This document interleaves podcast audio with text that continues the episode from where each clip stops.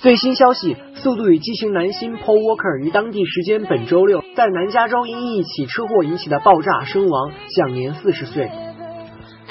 据报道，当时他与一位友人正在试驾一辆保时捷跑车，后因失去控制撞向路边的杆子而引起爆炸，两人均因爆炸身亡。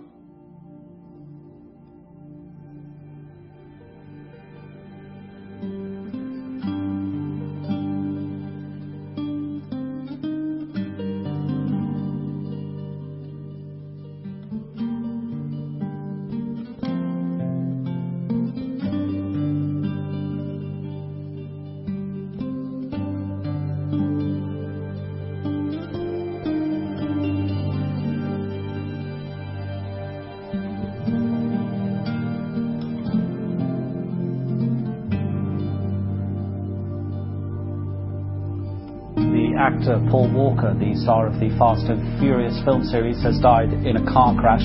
His publicist says he was attending a charity event when the car he was in, he was a passenger. It crashed north of Los Angeles on Saturday. The second person in the car also died. Paul Walker was working on the latest Fast and Furious film. Number six in the series was released in May of this year. He also starred in the suspense drama Hours. That is set for release this month. He was 40 years old, and Universal Pictures, the studio distributing the Fast and the Furious series of films, has issued a statement. It says, All of us at Universal are heartbroken. Paul was truly one of the most beloved and respected members of our studio family for 14 years. And this loss is devastating to us, to everyone involved with the Fast and Furious films, and to countless fans. We send our deepest and most sincere condolences to Paul's family. 40 year old Paul Walker, the Hollywood star uh, most famous for his roles in the Fast and Furious films, has died in Los Angeles after a car in which he was a passenger crashed on Saturday.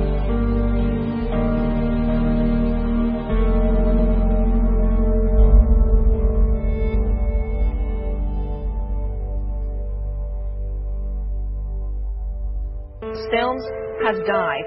His Facebook page and Twitter account confirm that Walker was killed today in a car accident in Southern California. Again, after Paul Walker dead in a single car accident, he was 40 years old.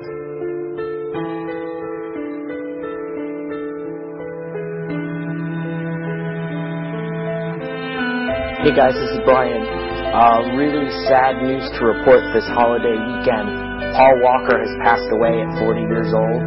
Paul Walker, we're being told, was in an accident in Santa Clarita today in North Los Angeles. According to multiple sources, the actor was in a Porsche when the driver somehow lost control and slammed into a post or a tree, and the car bursts into flames. At this point, we're unclear what caused the accident and who was behind the wheel. Sources close to Paul tell us that he was in Santa Clarita for a car show to support the Philippines typhoon relief effort, and had been taking friends in rides in his brand new Porsche GT. This story is still breaking, so go to TMZ.com for more updates.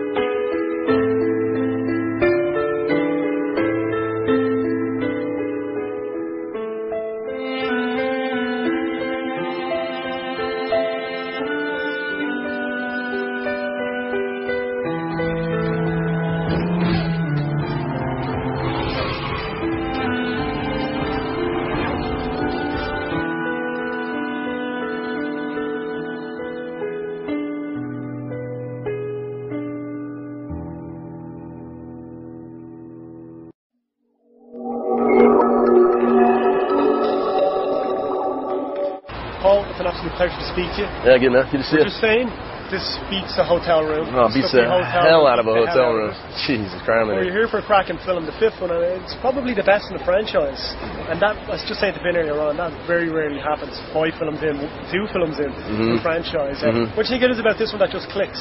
Well, I don't know. I haven't seen it yet, so you know, I'm I'm going off of what people are saying, and like I'm one of those guys. Yeah, yeah. I'm I'm so cynical at this point, you know, because like all I hear is yeses and how great everything is all the time. And I'm like, yeah, really.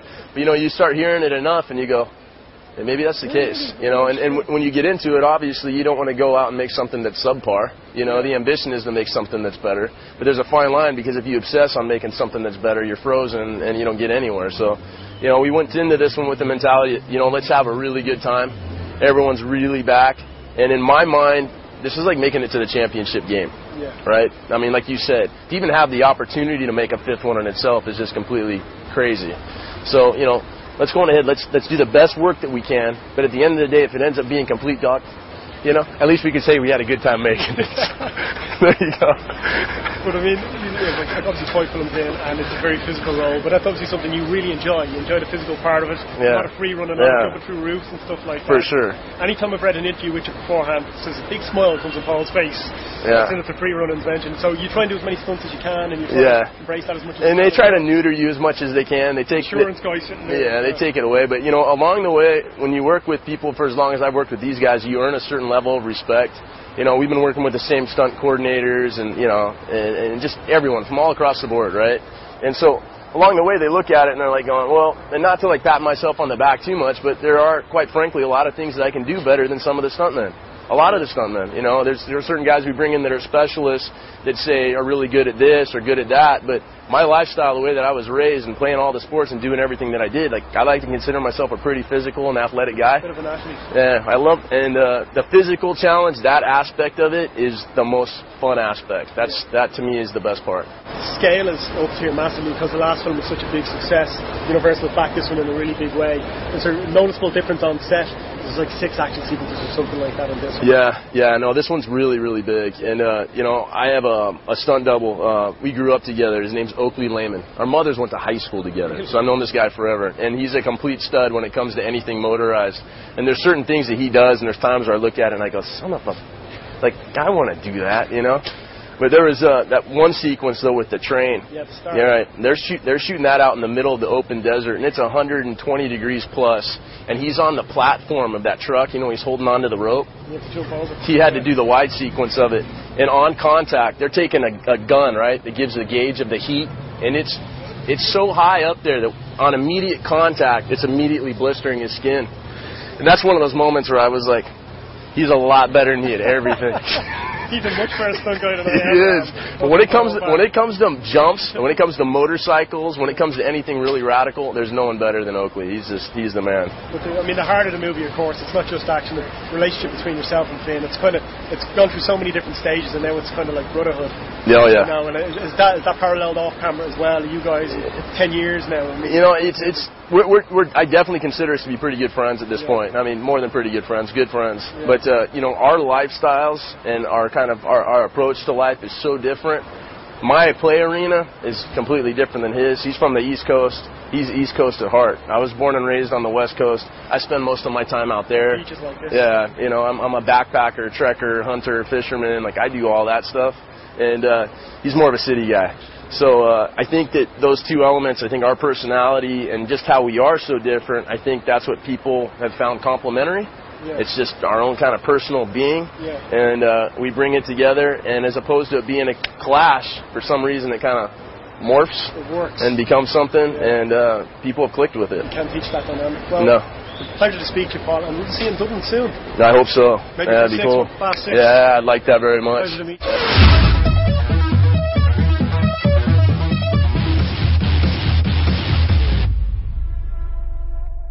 Our first guest tonight already had the number one film in the country last weekend with Eight Below. Tonight, he goes for two with his new mob movie, Running Scared.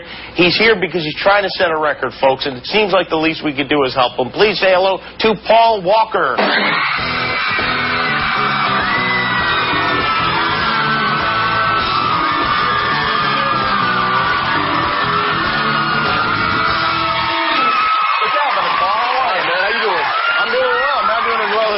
Because What a week to have the number one movie last weekend and then to have this movie come out right away. man, I'm sitting on top of the world right now. I guess you are, huh? Feels good, yeah. That one movie is a uh, very family-oriented film about do- sled dogs, Mhm. and the other one is a very violent uh, film about the mob. Yeah. My, my only real concern about it is that parents don't make the mistake. You know, I don't want them taking their kids. Yeah, that wouldn't be bad. It's not a good thing. Kids, mommy, why is that Russian man being shot in the head? yeah, that would be a bad thing for Yeah, it, parents. would, it wouldn't be good. So it's a warning to you parents. Um, well, I don't know if we have too many parents here tonight, but um, that's pretty good. Was that planned, or is that something that? Oh, there we go. Is something to to have the movies come out so close? Is that planned, or is it just like uh, something that happened? No, it just happened that way. It just happened that way. Yeah, to be honest, I was kind of pissed off at first. I was like, Really? Yeah, well, I mean, you know, that's that that spanned uh, what, well over two years. You know, the two movies. Oh, right. And then they come out within the same month. I'm like, come on, what's going on? I like to spread it out a little bit, but I don't blame you. Yeah. it feels good now, though. I'm liking it. I guess. It, And now, didn't Billy Crystal do a movie called Running Scared? Yeah. He did. Yeah. And this is not. Uh, yeah, why you got to bring that up, man? Well, because that this is it's the same title, but it's not. A, is it a remake? No, it's not a remake. no, it's not even close. You're not playing Billy's role or Gregory No, Hines. Not, hap- not happening. Wayne Kramer, the director, he actually wanted to change the title. He wanted to he wanted to call it GAT, which I was like, oh, that's a good title. But apparently, no one knows what a GAT is. What's a GAT? Oh You yeah. know what a GAT is? Anybody who listens to rap music in the '80s knows what a gat is. That's what I'm talking about. So I, I didn't really get that. So we ended up sticking with Running Scared, and you know, hopefully it'll work. Yeah, yeah. And do you have that Michael McDonald song, "Sweet Freedom," playing in the thing? That's what Billy had, and it worked for him. He's got a hell of a voice, though, doesn't he? now, what is this running scared about? Uh, basically, I, pl- I play a low-level mob guy, and uh, my job is to get rid of guns. You know, guns that we're using, murders, and that sort of thing. And uh, I don't do the right thing. Neighbor's kid, my uh, my son's uh, best friend, who happens to be our neighbor, gets a hold of a gun and shoots it, shoots his. Oh, you abusive- keep one of the guns you're supposed Exactly. to He get rid of. shoots he shoots his abusive stepfather, and basically the entire movie basically spans the course of one night, and it follows the path of this gun. Will you try to kill the kid to punish Yeah, him? exactly. Kid. no, no. You know, it's a lot like uh, it's a lot like Man on Fire. Remember Denzel Washington? Oh, yeah. He's doing all these terrible things to these guys to protect the girl. It's similar to that in the respect, but uh, I'm protecting my family. It looks interesting. I, mean, I saw a clip of it. In fact, we're going to show a clip right now. It's Right. like the way they they shot this is pretty amazing. Take a look. Here's a clip. Paul Walker in the new movie called Running Scared. Oleg. Oleg, what, what are you trying to say? Oleg shot you? I didn't do this to my son. Oleg would have done to me too.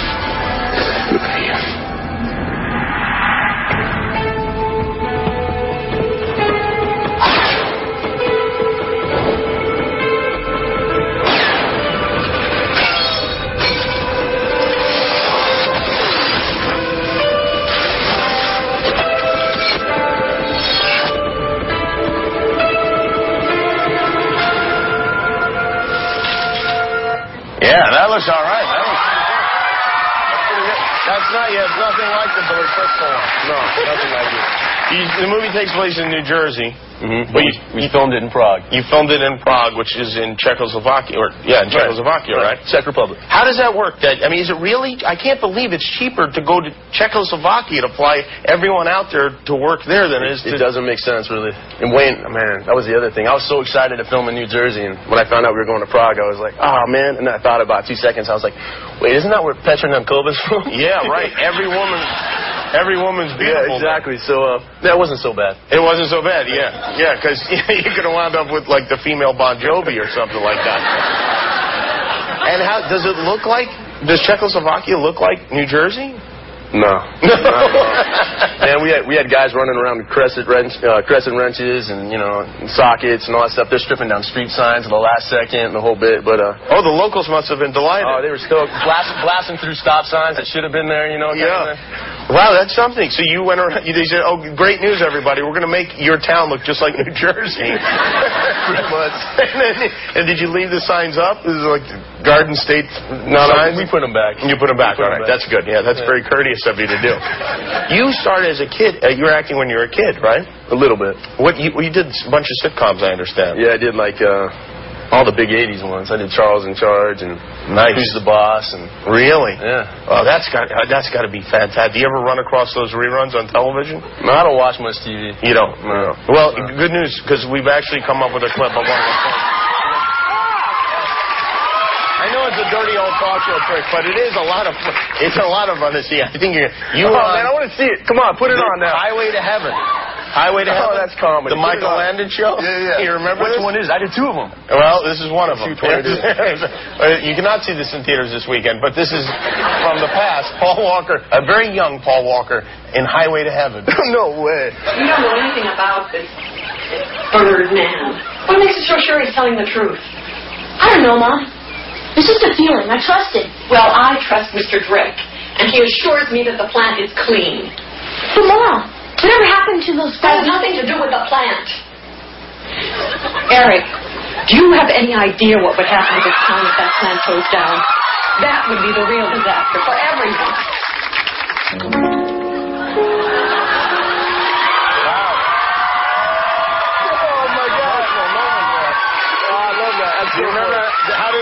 Out? Did he wind up saving the animals or the people at the plant?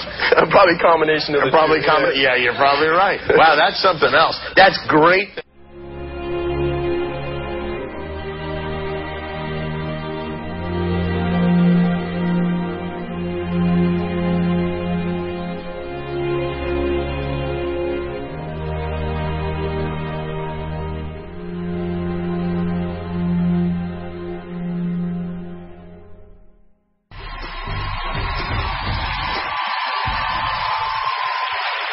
Catch our next guest in the new action thriller Fast Five. Check it out.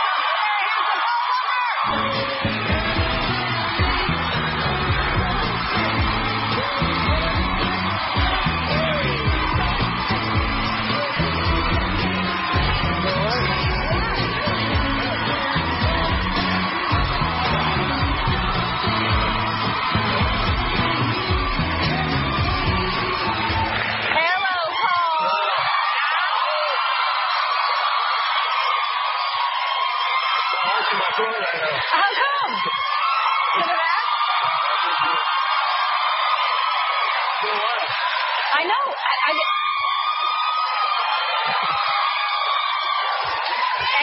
and then even when the noise stops, they're still doing it inside. That's how handsome you are. Um, it, it, Bless you. All right, you go. so it's been it's been uh, it's been a while. I think you were here in 2005. Is that right? That's six years ago. That's a long time. And but I think I've run into you a couple of times, right? Oh, you do remember seeing me? I think so. Uh, yeah, no, it was in uh, in Montecito a couple of times. Yeah. We frequent the same breakfast spot. Yeah. Did you live there, or do you still live there? Yeah, I live in Santa Barbara. Oh, you do? Yeah, but it's one of those things where, you know, you're in there and you're talking, and I'm sure you get it all the time. I don't want to come up and be like, oh, hey, Ellen, remember me? Yeah. So I, I like, I kind of stand around and float in the background a little bit, you know, you know, and hope that you're going to see me, and you don't. Well, then you just look creepy. I mean, that. You're standing in the background floating, I mean, don't ever do that to somebody. That's the wrong all way to do all it. right, wrong approach. Yeah. All, right, all right, next time I'll just, I'll come up and say hi then. You and Reese Witherspoon are scared of people. I don't know why. Just come up and say, "Hey, Ellen Paul." All right, all right, I guess. Who's that guy in the ficus? Um, so congratulations. These uh, these movies. This is the fourth sequel. This is doing well for you, right? Yeah, yeah. Yeah. I think it's. Is it right? A billion dollars that all the movies have made? you were, yeah, just about there. Just about a billion dollars. That's a that's a lot of money. Yeah, I wish I had it. Yeah. yeah. Well, I think it's time you write in a little piece of that from now on. Yeah, why not? Yeah, You you're know, so shy. Negotiations are coming up, Ellen. You available? I would like to help you. I'm going to help you uh, talk to people in public and do that. Those two things. And then when you were at the premiere, we sent uh, Jeannie and then someone who won a contest here. Uh, actually, it was a game, a Brooke, and you had a little fun with them at the pr- premiere. Yeah, yeah. Uh, that was fun, right? Yeah, down in Rio. Yeah, they were. Uh, they were. They had. It's hard to not have fun that. down there. Yeah, that's There like that looks like a, a backdrop. That doesn't even look real. That looks so gorgeous. I know. Tell me about it. Yeah. So it's a very macho, uh, a lot of uh, macho machismo in that movie. Yeah. Mach, macha, macho. Yeah. Yeah, we got some of that. Vin Diesel, Tyrese, yourself, and Yeah. uh, you No, I know, mean, I mean, bringing Dwayne into it, man. Yeah. I mean, it's You on a whole Rock there. different level now. Yeah. So, you know, and uh, you know, I was excited about him coming on, and then I sensed that he was a little, I don't know, uneasy with my involvement. Mhm. Because the next thing I know, my contract, they're like, yeah, Paul can't work out, he can't lift weights, and I was like, whoa, this is Dwayne Johnson. Like, Mhm. you know, what is he tripping out? But, you know, I realized, you know, we got underway, and you know, he always had a certain sheen about him. You know, he's really sheeny, and then Vin has a sheen to match, and all of a sudden production stopped one night. I was like, oh no, what's going on? We ran out of baby oil. Oh no. Yeah, it was bad. But but fortunately enough for ourselves, it's, it's great advertising for Johnson and Johnson, right? So Yeah. they overnight it, you know. Back the next day. A lot of baby finished. oil on that set, Yeah, right? yeah. Yeah. But So, it's sexy. You Yeah. didn't use any of it yourself? No, they wouldn't let me. That was in my contract too. Well, you don't look so dry in this clip that we have right here. Uh oh. Uh oh. Oh what?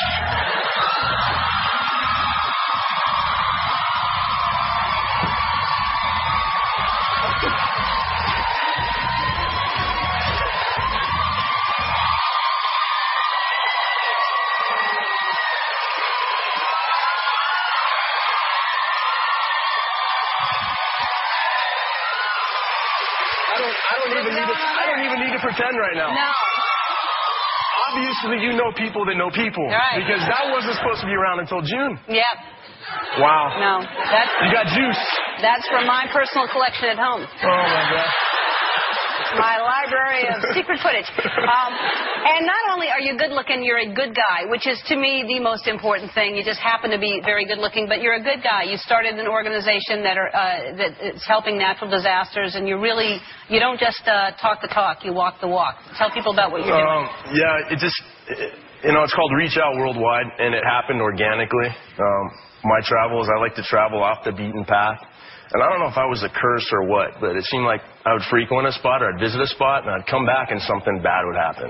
No. And then it's, no, I'm serious. And then it seemed like every three months something was going crazy in the world. And a good friend of mine is actually here today, Jesse Brizendine, coolest guy ever.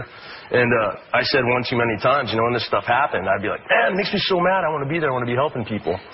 And so Haiti called Tappan and he called me up and he's like, you got to go. And I was like, I should, right? And He's like, yeah, and I'm going with you. And so next thing I know, I got friends that are coming, but you know, they're EMTs, they're paramedics, urban search and rescue, and we went into Haiti and we made it, we made a difference. I mean, you know, we're like the pebble, you know, it's, you know, ripple effect, but I mean, I really felt like we were able to make a difference and then we went to Chile and then after Chile we went to Indonesia and it just, and now it's legitimate. I mean, as opposed to just being friends that came together, we're, we're a foundation and, and things are going really well. Good for you. That's Thanks. amazing. Good for you. All right. I bet. I bet if you asked people, they would volunteer to go with you. I think that, you know. All right. Um, we're going to take a break and we uh, come back. We're going to uh, race some uh, some cars outside, some little go karts, I'm, you and I'm, I. I'm familiar with cars. All right, me Yeah. too. We're, we're going to go real, real fast. Let's go. And furiously. All right. We'll be back.